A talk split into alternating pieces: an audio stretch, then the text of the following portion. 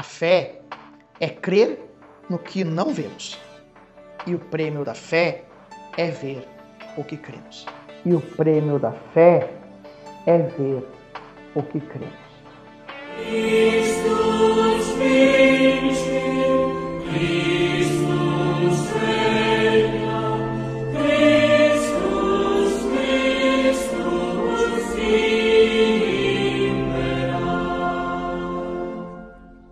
Na continuidade dos nossos vídeos sobre o Catecismo da Igreja Católica, nós vamos ver que Deus também vem ao encontro do homem pela transmissão da revelação divina.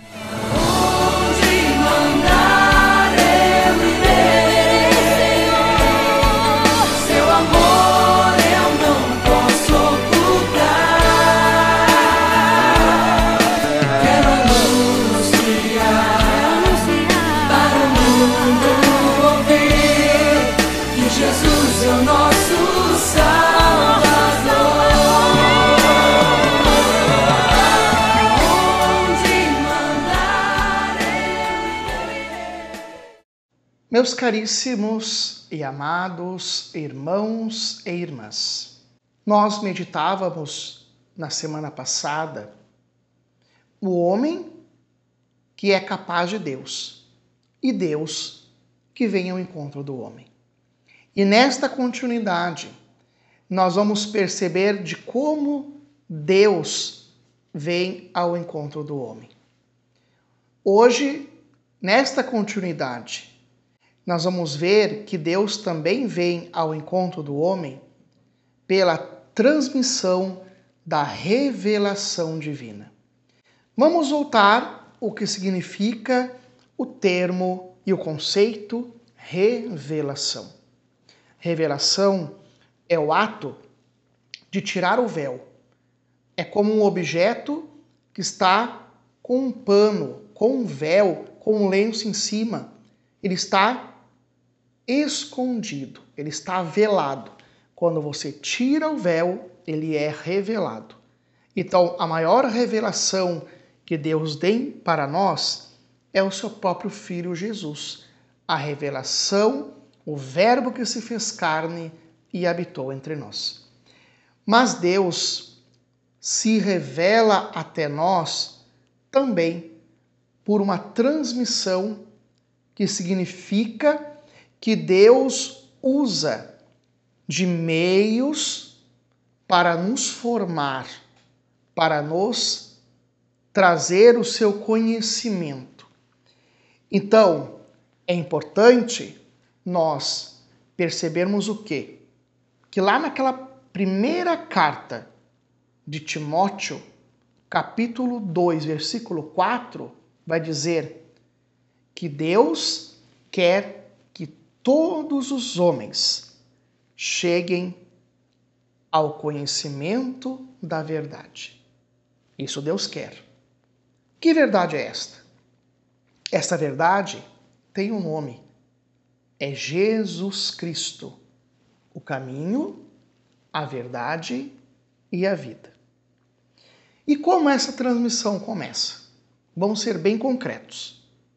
Primeiro, nós temos a tradição apostólica, que no nome já sabemos que está ligado com os apóstolos. Então, essa transmissão apostólica começa com a experiência que os apóstolos tiveram com Jesus Cristo. Ouvindo o Senhor, tendo experiências, sendo catequizados, sendo advertidos, bebendo da sabedoria de Deus. A sabedoria de Cristo, o Verbo encarnado. Essas experiências fizeram com que fosse aos poucos composto o que nós conhecemos como a pregação apostólica.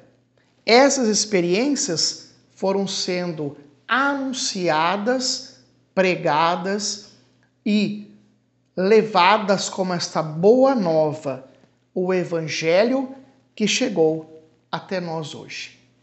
E esta pregação apostólica, ela se deu de duas formas. Primeira, de forma oral, passando de boca em boca, de pregação em pregação, de boa nova a boa nova, para os ouvidos, a partir daquela primeira experiência inicial que os apóstolos tiveram com Jesus. E depois nós tivemos essa pregação apostólica com a transmissão escrita, que é a Sagrada Escritura, por obra do Espírito Santo. Homens que foram inspirados pelo Espírito Santo a redigirem essas grandes experiências. E aqui nós vemos os evangelistas que conviveram com o Senhor e que trouxeram essas experiências através da palavra de Deus. É interessante o que o filósofo Soren Kierkegaard vai dizer para nós: que a Bíblia é a carta de amor de Deus por nós.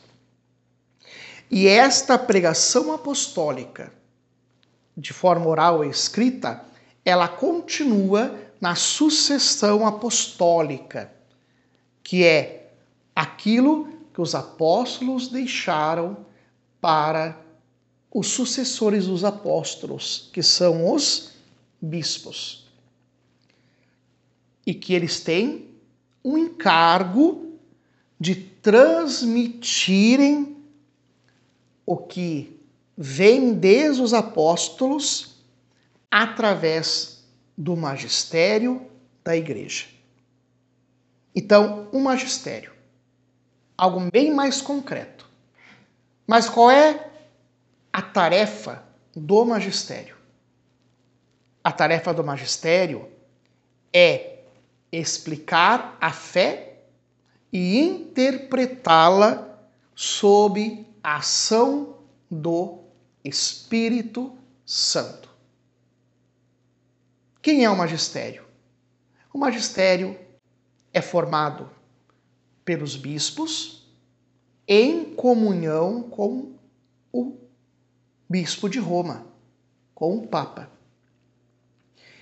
Interessante o que o Papa São João Paulo II vai dizer na sua encíclica sobre a catequese, Catequese Tradendi, vai dizer assim: que para ser verdadeira a oblação da fé, aqueles que se tornam discípulos de Cristo têm todo o direito de receber a palavra da fé, não mutilada, falsificada ou diminuída, mas sim integral e plena.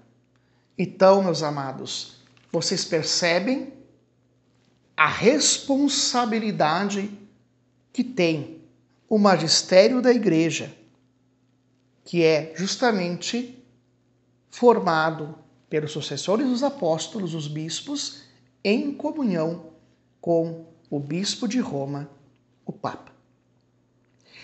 Mas também é importante nós percebemos que há uma relação entre a tradição oral, vindo dos apóstolos, e a tradição escrita, que é a Sagrada Escritura.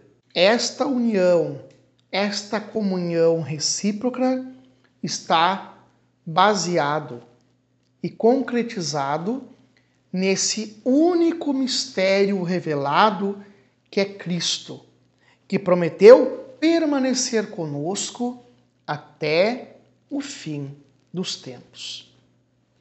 E esta união nos propõe a, de forma clara, nós conhecermos a tradição oral e a tradição escrita pelo estudo. Nós estudamos as encíclicas, as exortações, as cartas, as bulas, os documentos da igreja. Mas ao mesmo tempo também somos convidados a fazer a lexo divina, a fazermos a exegese bíblica, a termos em nosso lado comentaristas fiéis à igreja que nos ajudem a entender melhor a palavra de Deus.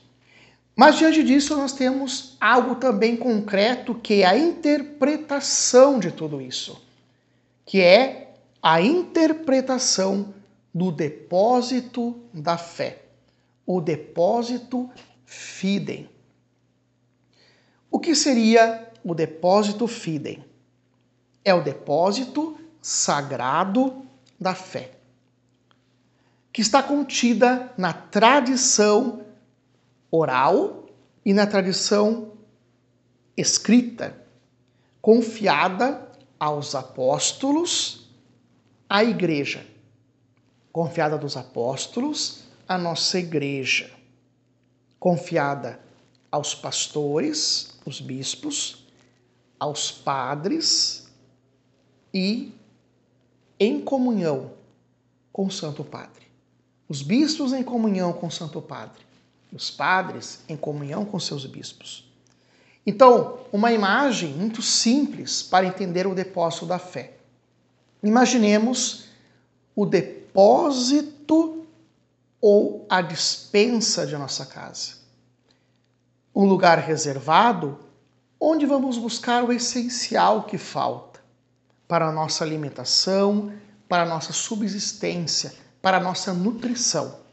Então, assim também é o depósito da fé, onde possamos buscar o essencial, buscar aquilo que é importante para a nossa formação, para a nossa alimentação e para a nossa nutrição da fé. Então, o depósito fidem na pessoa daqueles que são responsáveis para interpretar as Sagradas Escrituras e a tradição oral, Papa, bispos e padres, eles têm esse ofício de interpretar, mas que entra justamente nesse magistério da igreja, que é os bispos em comunhão com o Santo Padre, o Papa. Então, qual é a função do magistério? O magistério, ele define dogmas, ele define verdades de fé para que cremos. Permite a participação do povo no que nós chamamos o sensus fidei, a participação do senso dos fiéis nas verdades reveladas da igreja. Mas também o magistério da igreja ajuda aos fiéis crescerem, amadurecerem e compreenderem a fé através do estudo, através da oração e através da pregação. Então, meus amados, nós vemos a grandiosidade da nossa igreja no que se refere à transmissão que vem lá dos apóstolos, pela tradição oral, a tradição escrita, pelas Sagradas Escrituras, a função do magistério da igreja de interpretar, a relação entre essas duas tradições e esse depósito da fé que guarda os grandes tesouros da fé para que nós possamos lá ir buscar, ir reter, ir pegar o essencial para nutrir a nossa fé. E aqui eu termino com uma frase de Santo Agostinho: A fé é crer no que não vemos, e o prêmio da fé é ver o que cremos. Então, meus amados, muito obrigado pela sua participação pela confiança e também por acreditar nesse projeto de formação do nosso catecismo na Igreja Católica. E logo estaremos também postando um novo vídeo na continuidade da nosso catecismo da Igreja Católica. Bom proveito com o tema de hoje e até a próxima semana. Deus te abençoe. Em nome do Pai, Filho e Espírito Santo. Amém.